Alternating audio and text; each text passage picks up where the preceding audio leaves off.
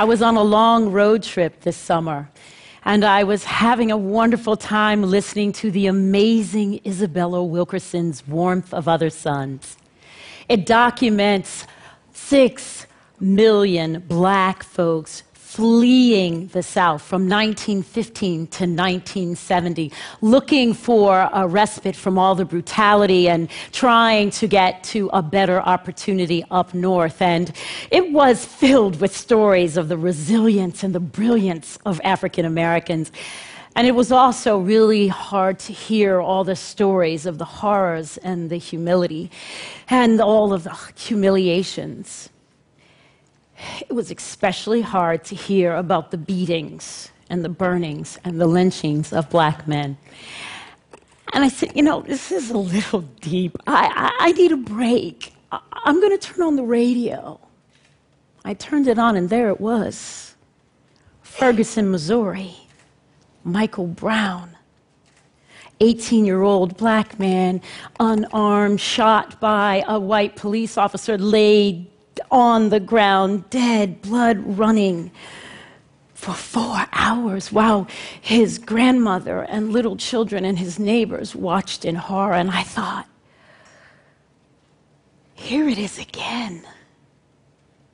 This violence, this brutality against black men has been going on for centuries. I mean, it's the same story, it's just different different names. I mean, it could have been Amadou Diallo. It could have been Sean Bell. It could have been Oscar Grant. It, it could have been Trayvon Martin. This violence, this brutality is really something that's part of our national psyche. It's part of our collective history. What are we going to do about it? You know, that part of us that still crosses the street, locks the doors, clutches the purses when we see young black men, that part. I mean, I know we're not shooting people down in the street, but I'm saying that the same stereotypes and prejudices that fuel those kinds of tragic incidents are in us. We've been schooled in them as well. I believe that we can stop these types of incidents, these Fergusons, from happening by looking within and being willing to change ourselves. So I have a call to action for you. There are three things that I want to offer us today to think about as ways to stop Ferguson from happening again. Three things that I think will help us reform our images of young black men. Three things that I'm hoping will not only protect them, but will open the world so that they can thrive. Can you imagine that? Can you imagine our country embracing young black men, seeing them as part of our future, giving them that kind of openness, that kind of grace we give to people we love? How much better would our lives be? How much better would our country be? Let me just start with number one. We got to get out of denial. We don't need Stop trying to be good people. We need real people. You know, I do a lot of diversity work, and people will come up to me at the beginning of a workshop. They're like, Oh, Miss Diversity Lady, we're so glad you're here. but we don't have a bias bone in our body. And I'm like, Really? Because I do this work every day and I see all my biases. I mean, not too long ago, I was on a plane and I heard the voice of a woman's, women pilot coming over the PA system, and I was just like so excited. I was so thrilled. I was like, yes, women, we are rocking it. We are now in the stratosphere, you know? It was all good. And then it started getting turbulent and bumpy, and I was like, I hope she can drive. I know, right. But it is not even like I knew that was a bias until I was coming back on the other leg. And there's always a guy driving, and it's often turbulent and bumpy, and I've never questioned the competence of the male driver. The pilot, it's good. Now, here's the, here's the problem it's like if you ask me explicitly, I would say, female pilot, awesome. But it appears that when things get funky and a little troublesome, a little risky, I lean on a bias that I didn't even know that I had. You know, fast moving planes in the sky, I want a guy. That's my default. Men are my default. Who is your default? Who do you trust? Who are you afraid of? Who do you implicitly feel connected to? Who do you run away from? I'm going to tell you what we have learned the implicit association test, which measures unconscious bias. You can go online and take it. Five million people have taken it. Turns out our default is white. We like white people. We prefer white. What do I mean by that? When people are shown images of black men and white men, we are more quickly able to associate that picture with a positive word, that white person with a positive word, than we are when we are trying to associate positive with a black face. And vice versa. When we see a black face, it is more easily, it's easier for us to connect black with negative than it is white with negative. 70% of white people taking that test prefer white. 50% of black people taking that test prefer white. You see, we were all outside when the contamination came down. What do we do about the fact that our brain automatically associates? You know, one of the things that you probably are thinking about, you're probably like, you know what? I'm just gonna double down on my color blindness. Yes, I'm going to recommit to that. I'm going to suggest to you no. We've gone about as far as we can go trying to make a difference, trying to not see color. The problem was never that we saw color, it was what we did when we saw the color. It's a false ideal. And while we're busy pretending not to see, we are not being aware of the ways in which racial difference is changing people's possibilities that's keeping them from thriving, and sometimes it's causing them an early death. So, in fact, what the scientists are telling us is it's a, no way, don't, don't even think about color blindness. In fact, what they're suggesting is stare at awesome black people. Look at them directly in their faces and memorize them because when we look at awesome folks who are black, it helps to dissociate the association that happens automatically in our brain. Why do you think I'm showing you these beautiful black men behind me? There were not enough, there were so many, I had to cut them. Okay, so here's the thing I'm trying to reset your automatic associations about who black men are. I'm trying to remind you that young black men grow up to be amazing human beings who have changed our lives and made them better. So here's the thing the other possibility in science, and it's only temporarily changing our automatic assumptions, but one thing we know is that if you take a white person who is like odious, uh, that you know, and stick it up next to a person of color, a black person who's fabulous, then that sometimes actually causes us to disassociate too. So, you know, think like um, Jeffrey Dahmer and Colin Powell. Like, just stare at them, right? But these are the things. So go looking for your bias. Please, please just get out of denial and go looking for disconfirming data that will prove that, in fact, your old stereotypes are wrong. Okay? So that's number one. Number two, what I'm going to say is move toward young black men instead of away from them. And you know, it's not the hardest thing to do, but it's also it's, it, it, it's one of these things where you have to be conscious and intentional about it. You know, I was on a Wall Street um, um, area one time, like maybe uh, several years ago, and I was with a colleague of mine, and she's really wonderful, and she does diversity work with me, and she's a woman of color, she's Korean. And we were outside, it was late at night, and we were sort of wondering where we were going. We were lost, and I saw this person across the street, and I was thinking, oh, great black guy. You know, I was going toward him without even thinking about it. And she was like, oh, that's interesting.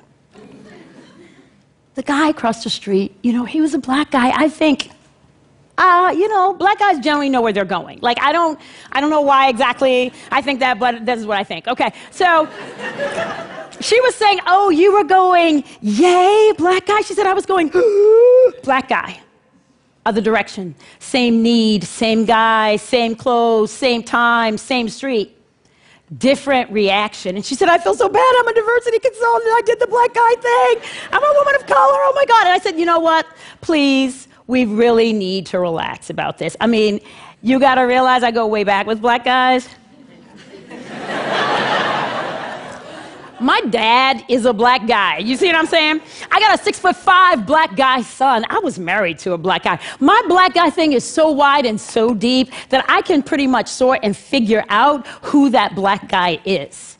And he was my black guy. He said, Yes, ladies, I know where you're going. I'll take you there. You know, biases are the stories we make up about people before we know who they actually are. But how are we going to know who they are? When we've been told to avoid and be afraid of them. So I'm going to tell you to walk toward your discomfort. And I'm not asking you to take any crazy risks. I'm saying just do an inventory. Expand your social and professional circles. Just like who's in your circle? Who's missing? How many authentic relationships do you have with young black people, folks, men, women, or any other major difference from who you are and how you roll, so to speak? Because you know what? You know, there may be, just look around your periphery. There may be somebody at work, in your classroom, in your house of worship, somewhere. There's some black young guy there. And you're nice. You say hi. I'm saying go deeper, closer, further and build the kinds of relationships, the kinds of friendships that actually cause you to see the holistic person and to really go against the stereotypes. I know some of you out there, I know because I have some white friends in particular, they will say, You have no idea how awkward I am. Like, I don't think this is going to work for me. Uh, I'm sure I'm going to blow this. Okay, maybe. But this thing is not about perfection, it's about connection. And you're not going to get comfortable before you get uncomfortable. I mean, you just have to do it. And young black men, what I'm saying is if someone comes your way genuine and authentically, take the invitation. Not everyone is out to get you. Go looking for those people who can see your humanity. You know, it's the empathy and the compassion that comes out of having relationships with people who are different from you, something really powerful and beautiful happens. You start to realize that they are you, that they're part of you, that they are in your family. And then we cease to be bystanders and we become actors, we become advocates, and we become allies. So go away from your comfort into a bigger, brighter thing because that is how we will stop another Ferguson from happening. That's how we create a community where everybody, especially young black men, can thrive. So, this, this last thing is going to be harder, and I know it, but I'm just going to put it out there anyway. When we see something, we have to have the courage to say something, even to the people we love you know, it's holidays and it's going to be a time when we're, sitting around the table and having a good time with many of us anyway, will be in holidays. And, you know, you got to listen to the conversations around the table. You start to say things like, Grandma's a bigot. Uncle Joe is racist. And you know, we love Grandma and we love Uncle Joe. We do. We know they're good people, but what they're saying is wrong. And we need to be able to say something because you know who else is at the table? The children are at the table. And we wonder why these biases don't die and move from generation to generation because we're not saying anything we got to be willing to say, Grandma, we don't call people that anymore.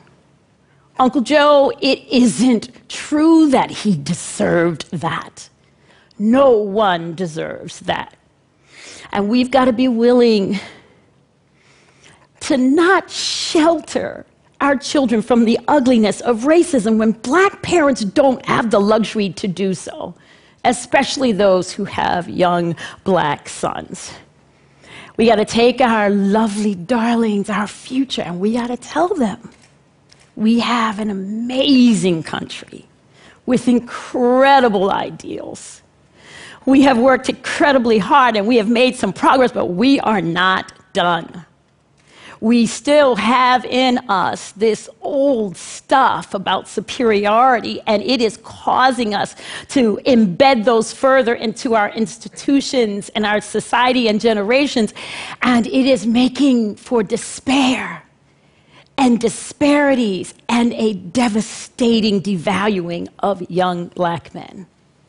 We still struggle, you have to tell them, with seeing both the color and the character of young black men, but that you and you expect them to be part of the forces of change in this society that will stand against injustice and is willing, above all other things, to make a society where young black men can be seen for all of who they are.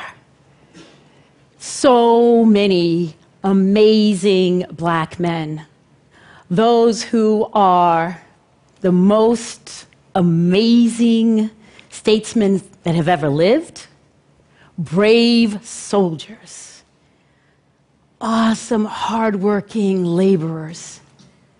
These are people who are powerful preachers. They are incredible scientists and artists and writers. They are dynamic comedians. They are doting grandpas, caring sons. They are strong fathers, and they are young men with dreams of their own. Thank you.